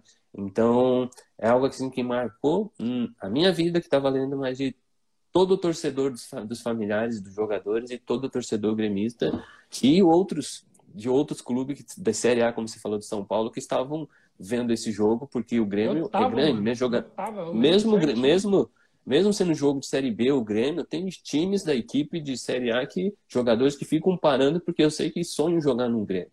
Mesmo sabendo que o Grêmio está hoje na Série B, um dia o Grêmio vai voltar para a Série A e o Grêmio é grande. Então a gente sabia disso, que tinha muitos jogadores. E um ano seguinte, quando a gente enfrentou as equipes de Série A, os jogadores todos vinham cumprimentar, falaram, falaram, pô, que jogo é aquele? Que jogo é aquele? Que jogo é aquele? Cara. Será que eu vou passar um dia isso? Loucura. Entendeu? Loucura, né? Mas graças é... a Deus deu tudo certo. É isso aí. Pensar... que legal. Ah, teve outros jogos também loucos, só que igual esse, acho que não teve, não. Para subir para a Série A da maneira que foi. Não teve, tá ligado? Eu tô pensando aqui agora, mas pode até ter um, né, que eu não lembro, mas eu acho que não tem. Tem, tem jogos emblemáticos, né? Santos e Flamengo, essas Sim. coisas, mas da maneira que foi para subir, a loucura para subir para Série A, tá ligado? Esse é, é, e outra, tipo, tudo bem o pênalti, né? O Galatas ter defendido o pênalti, daí joga ali mais 10 minutinhos, acaba 0 a 0 o Grêmio sobe como segundo, né? Segundo. O Santa Cruz sobe como campeão. Tranquilo, ia ser uma história legal, sabe? Não... Só que não, eles vão lá, o Marcelo vai lá, toca pro Anderson, o Anderson entra na, na pequena área, cara, e chuta e faz o gol. Tipo, não, isso, isso é o inacreditável. Tipo, se tivesse terminado 0 a 0 de boa, tá? Dois pênaltis, é, é. um bateu na trave, o Galato pegou o outro, tá, beleza. Agora, cara, ganhar, ser campeão com tudo isso que aconteceu. Isso é que não, não cai a ficha, sabe? Até hoje acho que não cai a ficha. Tem gente que não, que não viu, que não vai acreditar. É verdade. É isso aí. Tem gente que vai ter que ver para acreditar. Aí entra o Tomé, só acredito mesmo. né? É, é isso aí. Vai ter... Vamos fazer a produção desse filme aí. Eu, eu vou estar tá vendo, vou estar tá vendo, se precisar, quem for fazer o filme, eu vou estar tá vivo ainda, essa idade aí, mais 50 Sim. anos. É. Não, e, e, é legal que o, hoje no Grêmio tem um, um cara que estava nesse dia aí, né? O Lucas está aí de volta. E ele estava na Batalha dos Aflitos, ele era um dos sete ali, né? Como o Lucas está de volta, é legal ver que, né? Ele, ele conseguiu, né? Realizar esse, esse sonho, porque é um sonho, né? Voltar de anos na Europa e tal, poder voltar para o seu clube. Não que nem o Douglas Costa. Eu vou, vou deixar aqui uma reclamaçãozinha pro Douglas Costa porque, né, ele não, não fez o que a gente esperava. Eu, enquanto ele não vier aqui no podcast dar a resposta dele, eu vou falar mal dele. Uhum. Mas o Lucas, eu estou muito feliz de ter de volta ele aí. É um cara que a gente, né, desde aquela época, soube admirar, né, pela, pelo talento dele, né? 2006 ele foi bola de ouro da placar. Pô, que isso, o cara Sim. era fenômeno, Sim. né? É isso e como que era, é... é você era o 10 do time e ver o Lucas Leiva no banco e ver o que ele se tornou? Uh, muita alegria, sabe? É, todo mundo vai ter seu tempo de brilhar, de conquista, de, conquista de, de conquistar muitas outras coisas no futuro, né? Então, o Lucas, o Anderson, sabia que o, o Anderson era um, um, um cara que jogava no meio, mas só que para certos jogos ainda o Anderson não estava preparado para sair jogando. O Lucas, né, uh, não estava ainda preparado para jogar. Hoje, lógico, tá, era um, era um garoto que subiu da base, então tinha que buscar o espaço, tinha que conquistar certas coisas. E nós estávamos ali, né? Eu falo não só eu, mas tinha jogadores mais de idade que eu, estava com 25 anos, outros com 30, né? Então eles tinham que pegar um pouco de bagagem para aí sim chegar na situação que a gente uh, estava vivendo. Então o Mano sobre botar cada um no seu momento certo, na hora certinha, e quando precisou, olha aí, botou o Anderson, botou o Lucas, foi meninos que não falo meninos, mas garotos que subiram da base que aguentaram a pressão de torcida, o momento que estava passando o clube e fechou. E olha onde chegaram. Então hoje o, o Lucas volta para o Grêmio, saiu do, do Grêmio como um, um, um, um, cara da base, um garoto, um guri, como fala, e hoje voltou um homem feito, através do futebol feito, porque é, foi né? profissional, né? experiente e tudo, e sei que vai ajudar muito. Hoje ele vai ter a experiência de fazer com que aquilo que nós, jogadores considerados mais velhos naquela época, fizemos para ele. Ele vai ter que dar esse braço de apoiar os, os, garotos que estão subindo da base, ó, a gente fez assim, eu fiz assim. É isso que é, que é a missão dele agora, na reta, de encerrar também. Um pouco ele vai parar, ninguém joga para sempre. Entende? É. Então agora chegou a hora dele de puxar. Como já era a minha vez, quando fui no Maracanã a primeira vez com 20, 19, 20 anos, alguém me deu mão, me deu, me deu suporte para mim jogar bem. Então agora chegou a vez dele e é isso que eu espero dele e eu sei que ele vai fazer isso porque eu sei o caráter que ele tem, né? Eu lembro do Lucas, a gente concentrava junto e tal. Considero ele pra caramba, ele também. Considero, a gente tem um grupo ali de, de jogadores, sabe? A gente conversa de vez em quando, então continua a mesma pessoa. De tudo que conquistou, continua a mesma pessoa. Cara é. humilde, cara tranquilo e parceiro. É isso aí. Sim. Eu tava, tava olhando o lance aqui de novo. Quando o Batata dá aquele encontrão no Anderson, o Marcelo levanta a mão rápido assim, dizendo. Expulsa. Já tem. Olha a concentração do Marcelo de tipo, ó, imagina se a gente já consegue deixar um expulso aqui, oh, tipo, já é pede a expulsão na hora, porque tá ligado, tá, tá, entendendo o jogo, né? Tipo, ó, expulsa um, a gente já equilibra um pouco, já deixa eles Sim. desestruturados, porque imagina, Sim, eles estavam pensando assim, cara, vai ser questão de tempo, a gente vai fazer um gol. Aí eles têm Sim. um expulso, ah não, daí já dá um. Tanto que o Cleison faz assim pro grupo do Náutico, calma, calma. Tipo, ele pedindo calma, olha bem, sendo que eles eram os caras que, que era só, só fazer o gol, vamos dizer, né? É isso aí. E foi um momento ali que, como sobrou a bola, um momento de, de, de pura, como é que eu posso falar? Não, não pensei em certas coisas, pensei em tocar a bola. E toquei a bola e entrou dentro da área e e os zagueiros estavam, tipo, se encostar, como o Anderson fala, era verdade. Eles foram, mas deram uma recuada. Pô, se eu encostar, é. expulsou já o outro ali só de dar aquela chegadinha e tal, aquela marcação, é. já deu amarelo, enfim. Então vai ser pênalti, né? Na hora eles devem estar pensando isso, os zagueiros. Né? Então aí o Anderson faz o gol e foi, já era. Aí fecha é. a casinha Entra todo, todos os gremistas aí dentro do campo e já era, não vamos tomar gol não. e, e, dá pra ver no lance certinho, o Cleison, ele chega um pouco antes que o Anderson, só que daí como o Anderson tá entrando na área, o Cleison recua para não encostar hum, no Anderson com esse medo que tu acabou de falar, de é fazer mesmo. um pênalti, ser expulso. Imagina, eles não imaginavam que o Anderson ia fazer o gol. Eles pensavam, ah, o goleiro vai pegar, o zagueiro vai tirar, não vou fazer o pênalti, porque se faz o pênalti, daí é quase certo que ia ser gol. Então eles pensaram, não, vamos deixar ele entrar na área, vai que ele erra. Só que o guri, com uma frieza ali que não dá para explicar, ele é explica, né? Ah, eu não sabia se eu diblava, como é que é? Diblava. Ah, eu não diblei, eu chutei. é isso aí. Pegou a experiência, rodou... dele, né?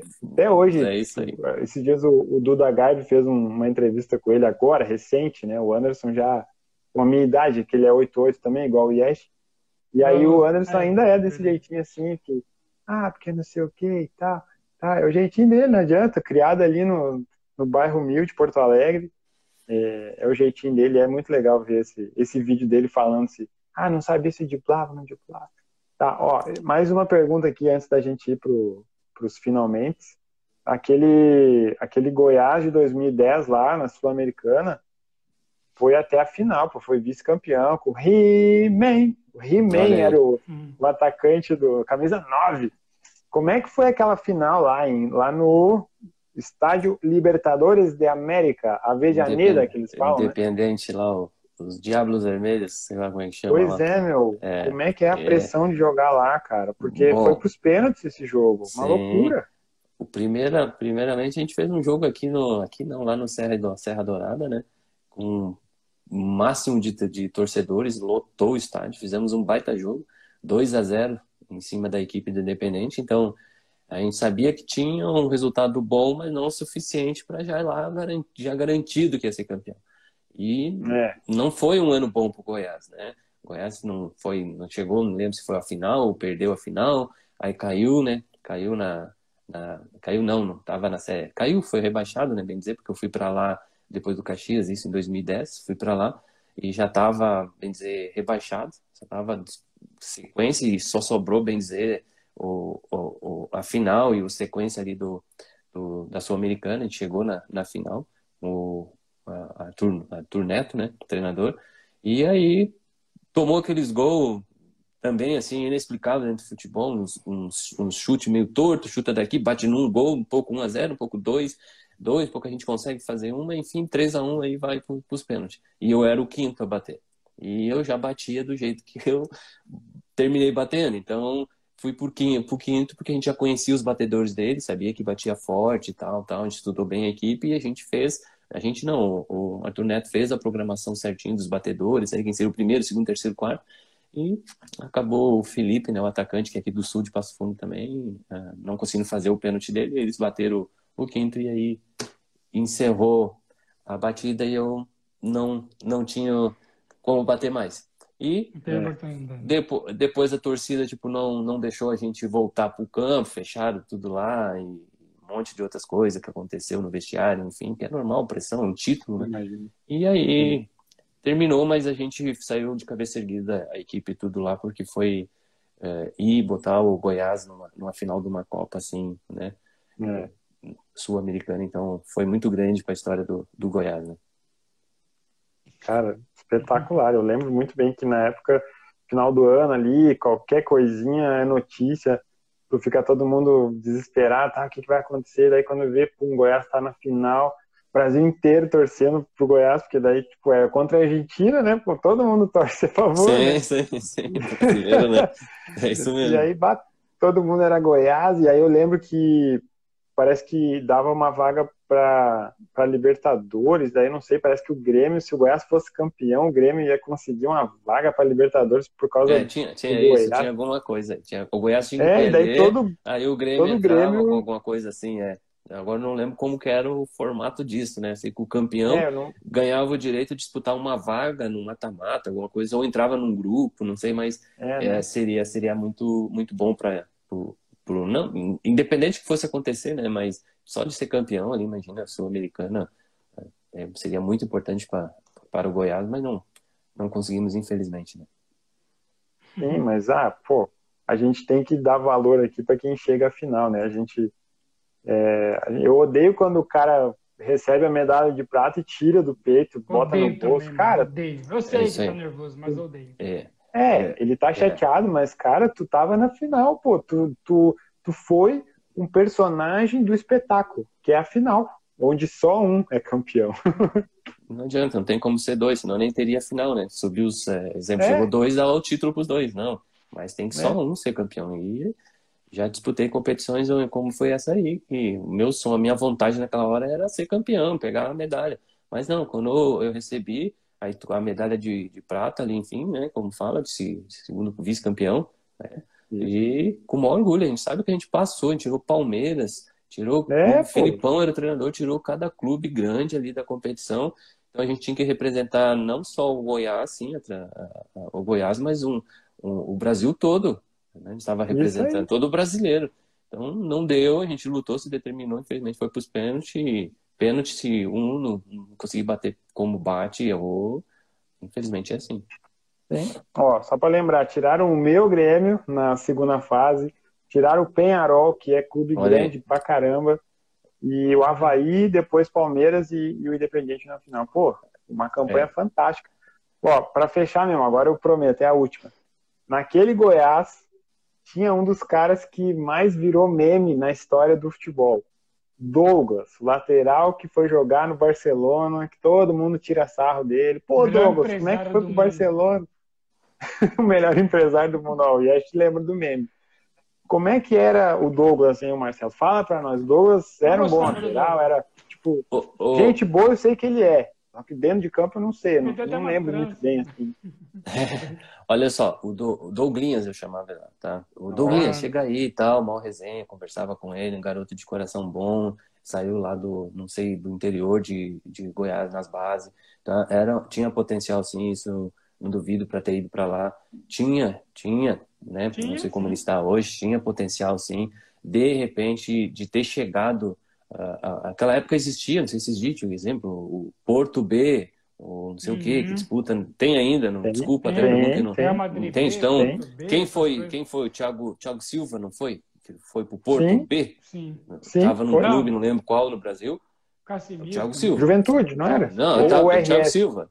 Thiago, é, Thiago Silva estava aqui junto com nós, aqui o zagueiro. Aí ele pegou. Eu fui para Portugal, depois de um tempo ele foi, que a gente falou com ele. Ele foi pro Porto B, mas era uma situação é. de ele mostrar mesmo lá para ir pro principal e dali um, um, trampolim, como a gente falava, né? Para uhum. ir para outros Isso. clubes depois, né?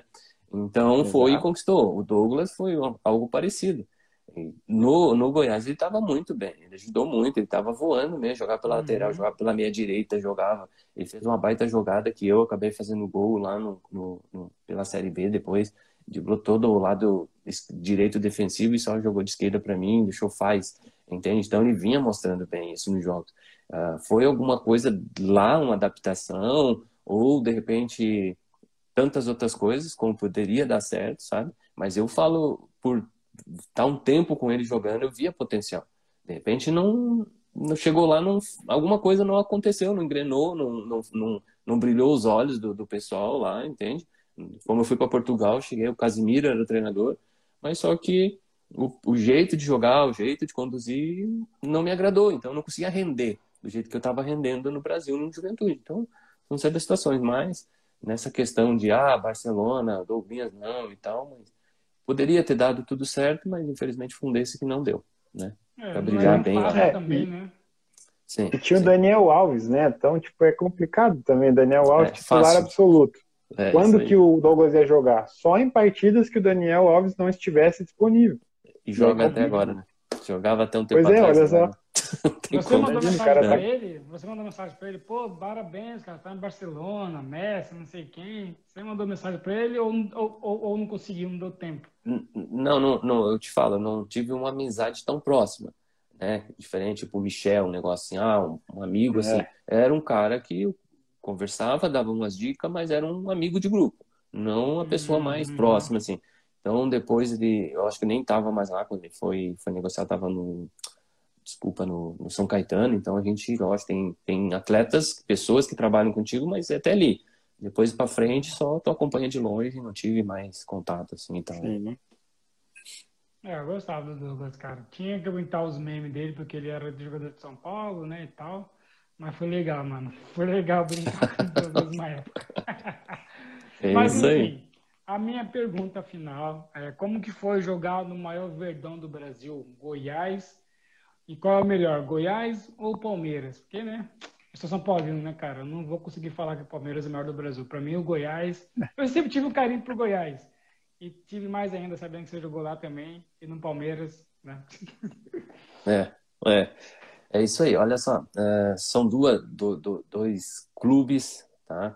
É, diferente nível, a gente sabe disso, né? Com torcida também, a gente respeita as duas quando a gente entra nessa questão de falar isso, falar aquilo, a gente mexe com pessoas, com sentimento, com o coração das pessoas que amam o seu, seu clube.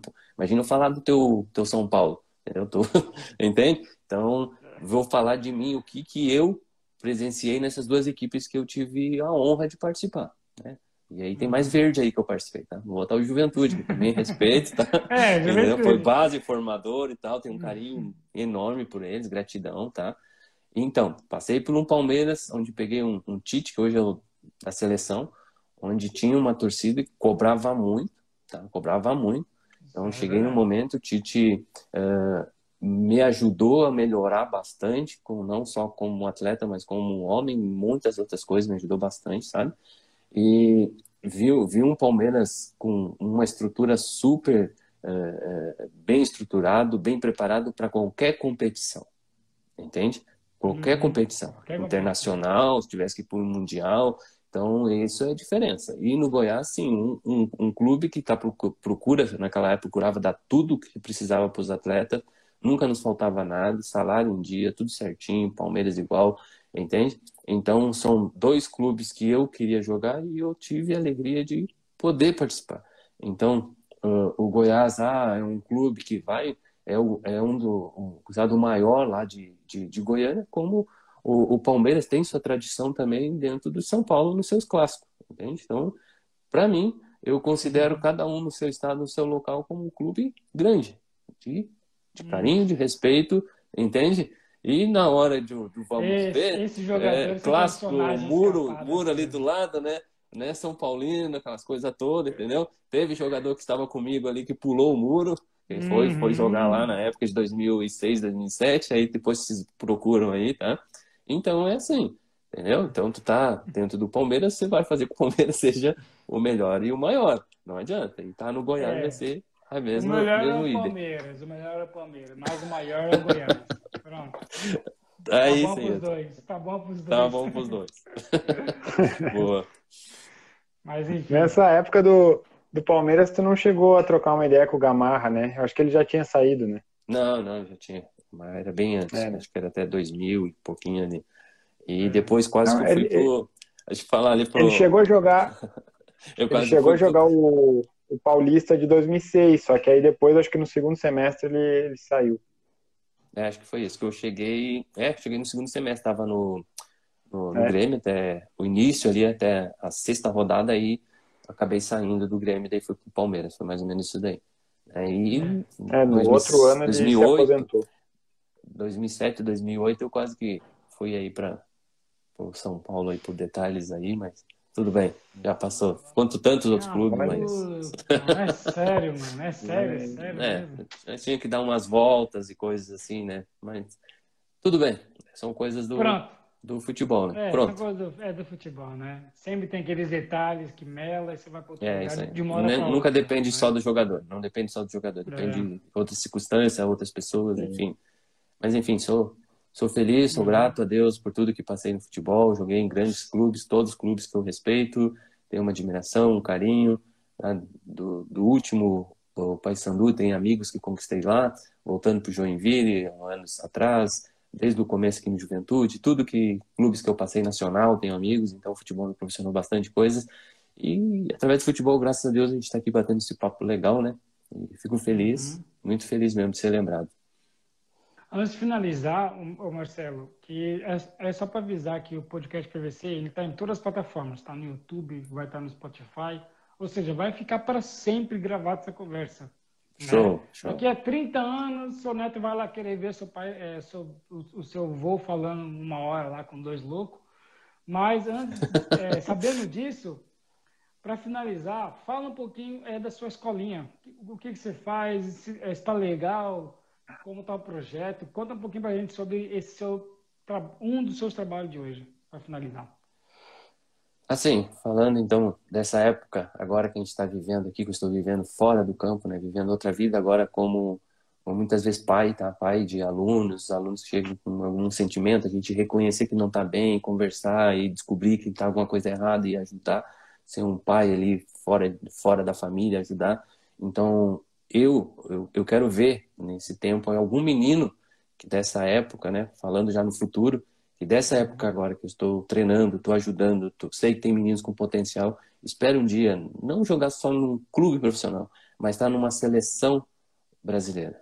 Tá? Uhum. E dizer que passou na escolinha, que treinou com o Marcelo e ouviu aquilo que o Marcelo fala. Não só no futebol, mas disciplina, alimentação, falo muitas coisas para esses meninos, que eles precisam ouvir.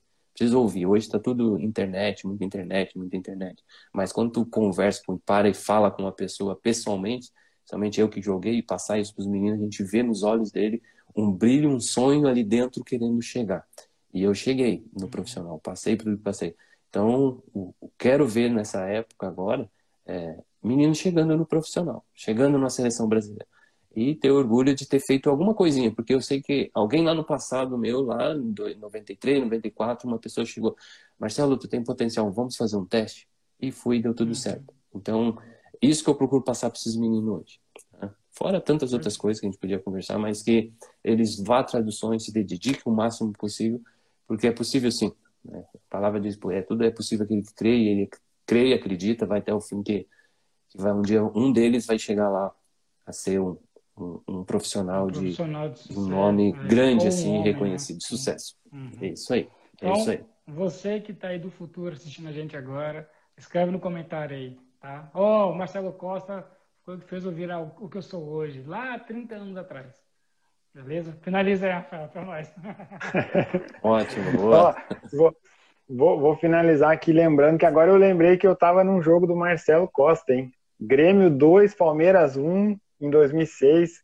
Juninho Paulista, o, o Diego Cavalieri no gol, Paulo o Chiquinho, Chiquinho, meu parceiro aí, a gente conversa com o Chiquinho no WhatsApp seguido sim, aqui, sim. ele tá na, na, base do Inter agora, também seguindo Sim, parceirão meu, aí. parceirão meu, a gente carro tudo Chiquinho, pra treinar, tudo isso. Chiquinho, isso. A gente Tem umas histórias legais com ele lá no, a gente Sim. queria até uma vez, ó, vamos, não tá legal aqui no Palmeiras, depois na reta final e tal, vamos, vamos arrumar, vamos, vamos pra onde e tal, só conversa assim, não, parceiro demais, cara.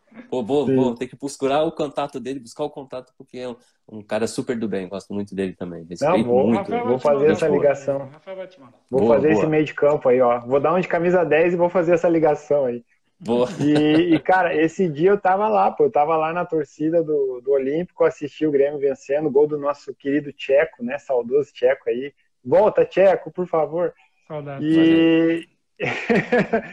e aí agora eu tava lembrando desse jogo aí, o Marcelo tava lá, te vi lá, Marcelo. Pena que o Palmeiras perdeu, né? Mas sim, eu te vi jogando lá e aí tá, tá feliz, o São Paulo. sim, sim, sim, lembro, lembro. E para mim foi bastante felicidade, tá? Felicidade de poder retornar a jogar contra o Grêmio. Tu, aí tu entra na, no Olímpico, tu começa a lembrar de certas coisas, enfim, enfim, tantas coisas é. ali, né? né? Mas coisas do futebol. Como voltei depois outras vezes ali jogar contra o Grêmio, né? Agora claro. recentemente, como falei pelo pelo Joinville ali, fui jogar torcidas, pessoal me recebendo e tal. Isso é muito gratificante, é muito top, né? Como fala, muito fera. Sim. É, eu lembro porque, bah, aquele dia eu, eu olhava assim pro Juninho e pensava, pô, esse cara foi, foi pentacampeão, tipo, a gente ter essa proximidade com os caras que fizeram história, né, pela seleção, é uma loucura, né? E o cara era acima da média, né? Ele batia na bola desse tamanho, ele é, cara. O Juninho é Juninho mesmo. Ele batia Isso. na bola uma porrada assim, pensa, meu Deus, mas que cara louco é esse, mano? E tu pensa nos caras top, velho, profissional, é, toda a bagagem que tinham, seleção, o Marcão, o cara super do bem, só piada, é, só mano. palhaçada na hora do série é sério, sabe? Não, fera, fera é. mesmo, grupo muito legal, sabe? E, e cara de nome ali, sabe? É, Paulo Bai, Edmundo, um monte de é. cara ali, entendeu? O cara que eu via só de longe e um pouco tá concentrado ali na, na no, no, mesmo quarto, a mesma resenha. Então, pô, é muito fera, muito fera mesmo. Os caras super humilde, tu pensa muitas vezes Edmundo, um cara assim que apresentava, só confusão, não, mas o cara é. chegava no horário, o que eu tenho que fazer, eu vou fazer. Só não venho com conversa que não tem que fazer, que daí que ele brigava e ficava chateado. Então, sim, o cara, a última sair do treino, batia falta, batia pênalti, abdominal, fazia tudo. Então, um cara que, opa, eu ali com 26 anos, opa, eu quero fazer isso aí quando chegar na idade desses caras aí.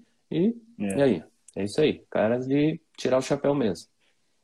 Isso mesmo. Ah, que legal. Perfeito. Que legal.